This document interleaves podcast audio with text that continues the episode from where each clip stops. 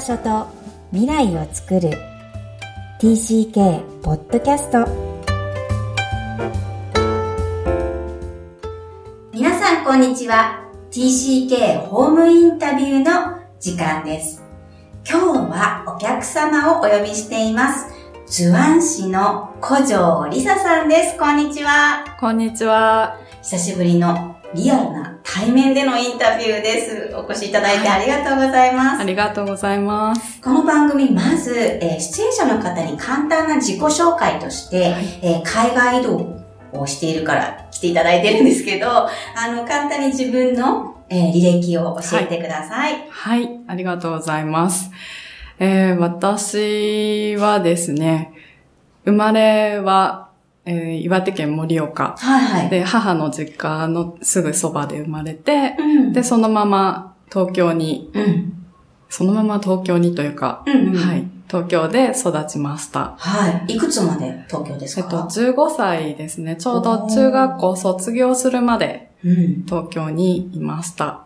じゃあ、どっぷり日本だったというめちゃめちゃ日本人ですね。そ して、ECK になっちゃう、その天気の日がやってくるんですね。はい、やってきてどういうことなんでしょう？はい。あの、父の仕事の関係で、えー、中学校卒業してすぐにボストンに家族で、はい、渡っていきました。はい。はい、それはさっきね、打ち合わせで行きたくなかった。はい、いや、もう、めっちゃ最後まで、あのー、反抗していたんですけども、選択肢はあったの？行かないという選択肢は？えっ、ー、と、自分の中にはあったはずなんですけども、高校受験して、おばあちゃんの家から高校に通うっていうのを言ってたんですけども、あの、結局最終的には受験もせず、うん、はい、そうなんだ。もう絶対に家族全員で行くぞっていうことで、はい、母と、はい。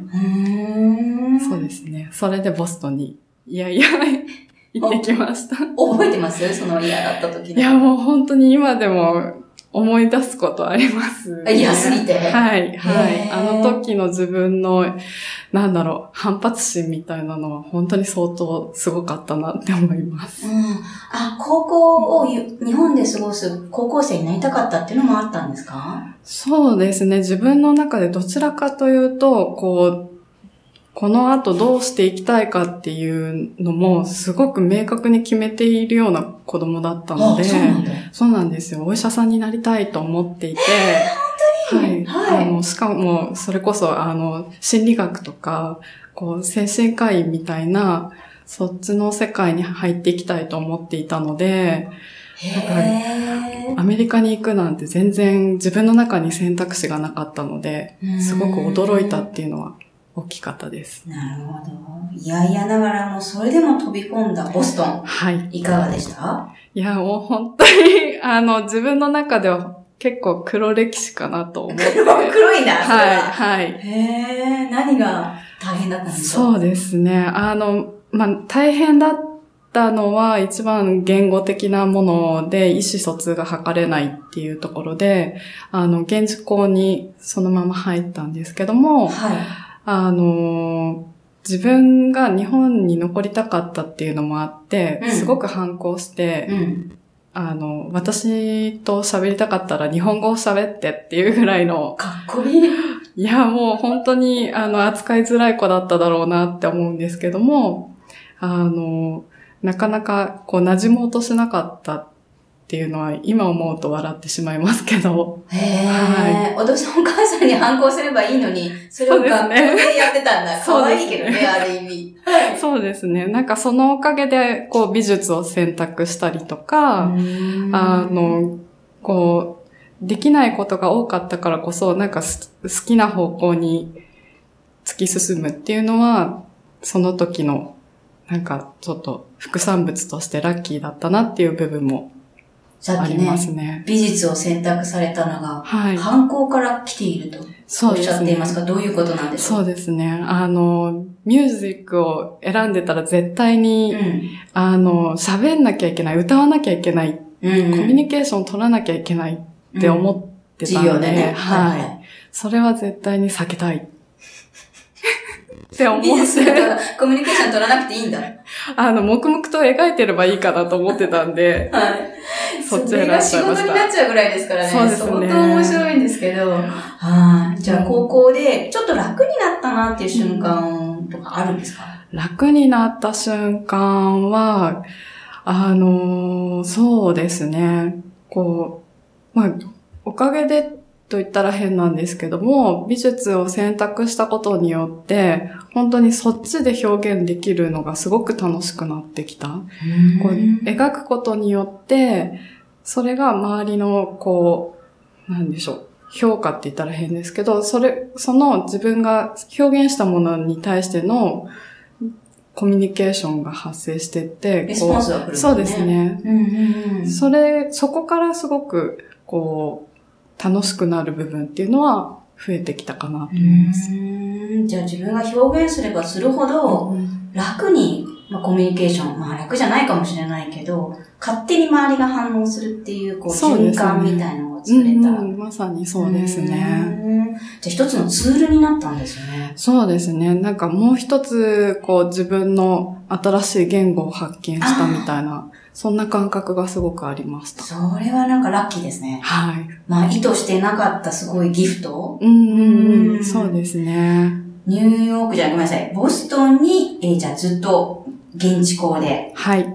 卒業まで卒業まで。はい。その後は、その後は、あの、帰国することも考えてたというよりも帰国したくてしょうがなかったんですけども、あの、アートがまあ、とにかく楽しくなってしまってう、んこれをもっと追求したいって思った時に、あの、本場に行きたいああ、そうないだ。うん気持ちが。それは日本じゃなくて、やっぱりアメリカだと思ってたってこと？それすごい面白い。そうですね。やっぱりこう、ニューヨークとか、あの、本物が集まってくるっていうの、は、子供心にもすごく明確に分かったっていうのはあって、やっぱそれをこう生で体験するっていうことは、表現だけじゃなくて、すごくこう財産になるっていう感覚が最初からあったので、あの、一応日本に帰りたい気持ちもたくさんあるので、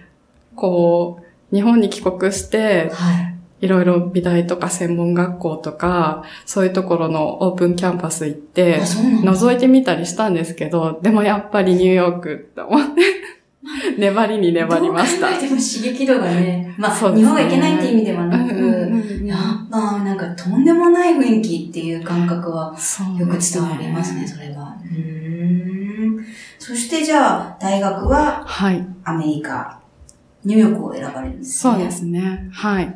どうでした？かいやーもう本当に、あなんか、高校の4年間がどん底だったと思っていたので、もう楽しくってしょうがなくって。本当？一転するんだ。もう全然違いましたね。なんか一人暮らしが始まったこと以上に、なんかもう本当に全てが真新しいというか、はい。こう、大学の生活もそうだし、こう美術館に入り浸ったりとか、なんかイベントごとだったりとか、なんかそういうのは本当に今までなかったなっていうので、かなり楽しんでいました。じゃあ、クリエイティブな世界にどっぷり使った、そうですね。それだけにいていいっていう感覚ですよね。そうですへね。ーそれは楽しそうですね。聞いてても楽しそう。なるほど。それはいで帰らずに、はい。卒業後もニューヨークで仕事をされるんですね。そうですね、うん。それはすごい本当にラッキーだったんですけども、フリーで4年間仕事をして帰ることにします。ね？どこへ？日本に？日本に、はい、最終的には。それこそこれ聞いてる方、私もそうですけど、ここまで楽しんで謳歌して、そうですね。なぜに帰るの？そうですね。なんか、あの、本当に楽しくって、楽しいし、このままいいたいっていう気持ちはすごくあったんですけど、はい。ただ、その一方で、こう、このまんまここでやっていってもこの先どうなるのかなっていうのを考えると、あの、なんかちょっとそれも違うなっていうのをすごく感じ始めてた頃なんですね。この先どうなるかなってどんな感じですか？そうですね。あの、こう、なんか、表現をしていて、すごく感じてきたのが、はい。こう、一流のものを作っている方とか、こう、まあ、一流になろうとしている人たちがどういうふうに制作をしているかなとか、はい。こう考え方っていうのを見てたときに、あの、その人たち自身のバックグラウンドもそうですし、こう文化的なものだったりとか、もう本当にこう人種限らず、なんか、その人たちが、こう、どんな、なんていうその人たちが考えてることがですよね。そうですね。なんかこう、どこから来ているのかとか、うんつながり、そうですね。うんそういうのを本当にこう調べたり、こう赴いたりして、うん自分たちの中で咀嚼して、それを最終的に表現としてアウトプットしているっていうのを知ったときに、なんか、あ、自分、このままいてもすごく空っぽだなって、なんかすごく、なんかピースが足りないみたいな。ピースが足りない。そうですね。はいはいって感じて、で、それを、あ、一回日本に帰ってもっと日本のことを知って、自分のことをもっと知って、で、それから最終的に外に出ていくっていうのはありなんじゃないかって思ったんですよね。ね。すごい、こんな若い時に自分はピースが足りない。つまり日本のオリジンをはい知ってるようで知らなかったっていうことに気づくっていうことなんですね。そうですね。それってある意味ショックな時期ですか？どう捉えてるんですか？ーなんかショックよりも、うんうんあ、なんか、まだまだ、こう、自分の中になんか眠ってるんだろうなっていう、どちらかというとワクワク感がすごくあって、い。潜在的な期待？そうですね。なんか、知ってるようで知らなかった自分のこととか、こう、日本って知ってるようで、あ、全然何にも知らなかったんだっていう、そっちのなんか驚きが自分の中では面白くって、はい。逆に、あの後から考えて面白かったなって思ったのが、はあの、こう、ボストンに初めて行った時とかってあんまりカルチャーショック自体はなかったんですよね。い。ああ、そうなんだ。はだけど、あの、日本に帰ってきて、あ、こんな日本があるんだって知った時の方がすごくカルチャーショックが大きかった。い。ああ、知ってると思ってたものが知らないっていう自分を受け止めることがですね。そうですね。とか、本当にこう、同じ日本人なのに、みたいな。そうだよね。15歳まで日本にいますしね。そうですね。んなんかちょっと違うんだっていう、そのちょっとした違いっていうのもすごく面白かったです。うーん。なるほど。じゃあ、ポジティブフィードバックみたいな。全部がポジティブとは思えないけどね。うんこんなんかちょっと辛いうん。自分を見つめるってことがどうしても発生しちゃうとは思うんですけど、うんでもお聞きしてる限り、はい自分の肥やしになるっていう感ね。覚が強いなっていうふうには。確かにそれはすごくあるかもしれなういですね。素敵ですね。じゃあ日本に帰られて、今現在がある。はい、そうですなね。るほど。ということは、海外に行かれたのは1回、つまりボストンで、そこからずっと12年間そうですね。いはいらっ。しゃった。はい。この海外移動、えーこの番組、自分にとって、今大人になった自分にとってどんな意味があるのか、またはプラスなのかマイナスなのか、えーそれ以外にも、いや、実は、あの、そんなに影響してないっていう人も、うんもちろんいると思うんですね。えー、古城さんの場合はどうですか？そうですね。あの、すごい影響はあったなと思ってます。はいはい。それはどんなところ？にそうですね。今、仕事柄、こう、図案師っていうふうに名乗らせていただいていて、これは、まあ、平たく言えばデザイナーなんですけども、うん。こう、日本に帰ってきて日本のことを知ろうと思ったら着物の、はい。あの、職人たちに出会って、そこから自分のキャリアがまた違う方向に行ったんですけども、そういうことへの気づける視点とかっていうのは、なんかまた、そ、一回外に出て見た視点っていうのはすごくあったなと思っていて、うん。なんかそこは本当に今、こう、生かされてるのかなって思う瞬間がすごくあります。あえてこうデザイナーではなく図案師って自分をこうアイデンティティとして名乗ってらっしゃるのは、はい。どういうことがあるんですか？そうですね。あの、一つは興味を持ってもらいたい。この、あの、着物の染色の世界ってすごく自分でも知らないことだらけだったんで、うん30近くになるまで、その知らなかったことを知ってもらうためのきっかけになったらいいなっていうのはすごくあったんで、確かに。聞きますもんね、こうやってね。どうしてですかそうなんですよね。うんで、多分図案師って名乗る人に出会ったこともないと思うんですよね。そう、そこを切り口にしたかったなっていうことが一つなんですけど、こう、やっぱり日本に生まれ育ってきた時に、一回は海外に出てますけど、これをまた日本の良さとして外に持っていきたいなって思った時に、はい。すごくなんか一つ大事な役割なのかなって思って。使わせてもらってます。なるほど。じゃあ将来は自分のその日本のオリジナリティがこう固まっか伝えたいものができたら、外に伝えたいっていう将来の希望があるんですね。そうですね。外もそうだし、日本もう本当にそうですね。こう、日本人に対しても、なんか、もしかしたら自分の中でそんなにこう、区分けしてないのかもっていうのもす。ありますね。へー。それって海外移動と関係してます？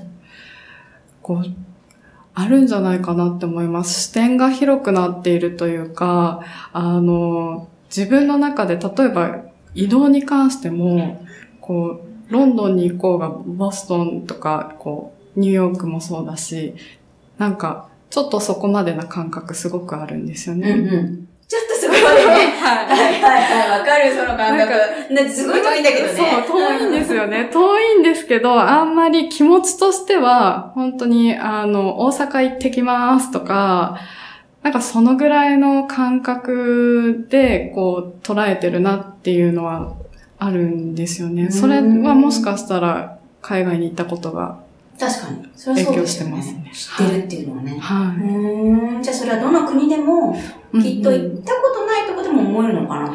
そうですね。割といろんなところ行くんですけど、旅行、はい今行けないのが残念なんですけど、あのあまり、なんですかね。こう、やった、旅行行くぞ、みたいな、感じはなくなっちゃったの？ないんですね。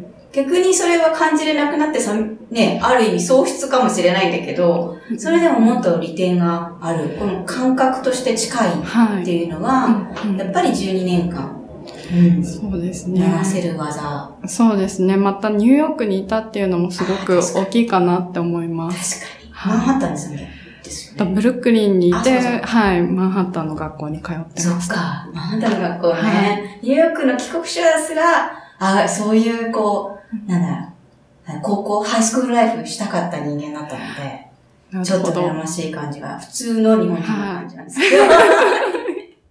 それでもね、えー、すごい、黒だって言ってるからね。黒がバラ色になることがあるっていうね。いや、本本当当に今日すごいなと思いま面した。白いですようん、ね。人の中の価値観っていうのが、はい。すごく、あの、興味深いですが、リサさん。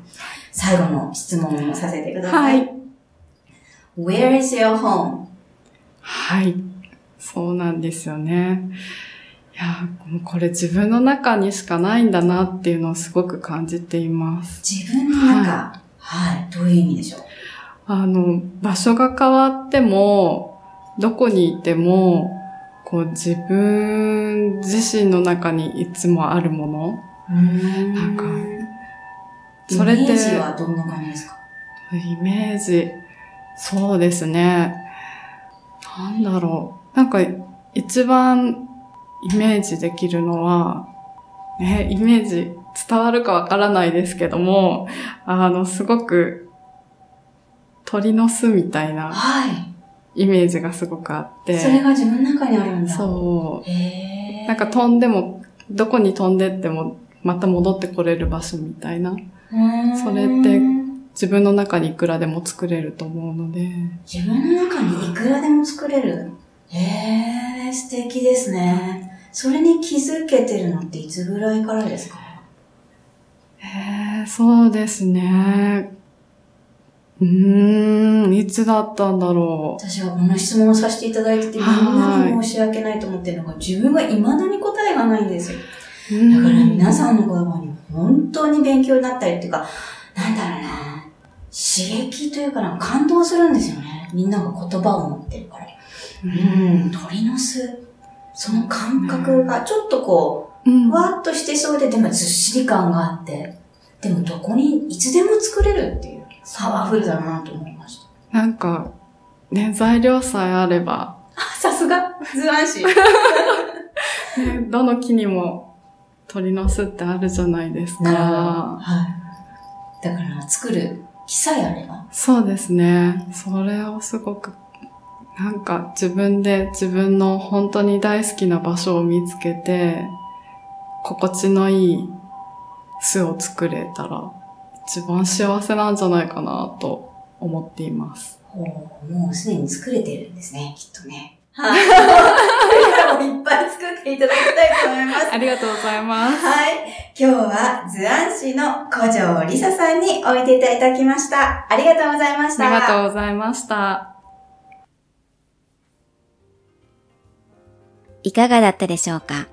図案師の古城さん、芸術家として、クリエイターとして、えー最近言葉を言語化できるように訓練されているとおっしゃっていました。一言でズバッと言い切るその力強さ。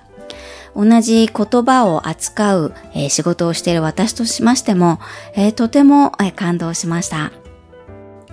古城さんの経歴からは、え高校でアメリカに行かれ、そのまま迷いながらも、大学はアメリカに残り、そして仕事もした経歴の TCK の一人です。最近インタビューをさせていただいて強く思うには、この大学選び、えー海外に残るか、もしくは日本に移動するか、そこが一つの分岐点、えーそんな時期に差し掛かる、えー時代なのかなと、皆さんのお話を聞きながら考えさせられています。この番組では TCK ホームインタビューに出演いただける方を募集しています。幼少期、学童期、そして高校時代など、家族と一緒に海外で生活された経験のある方、そんな方のインタビューを皆さんからお聞きしたいと思っています。ぜひ、育ちネット多文化で検索してホームページからアクセスください。また、基礎講座も開催しています。TCK をさらに知りたい方のための講座です。ぜひアクセスください。さらに、ポッドキャストを確実にお届けするために、購読ボタンを押して登録をお願いいたします。本日も TCK の気持ちにありがとう。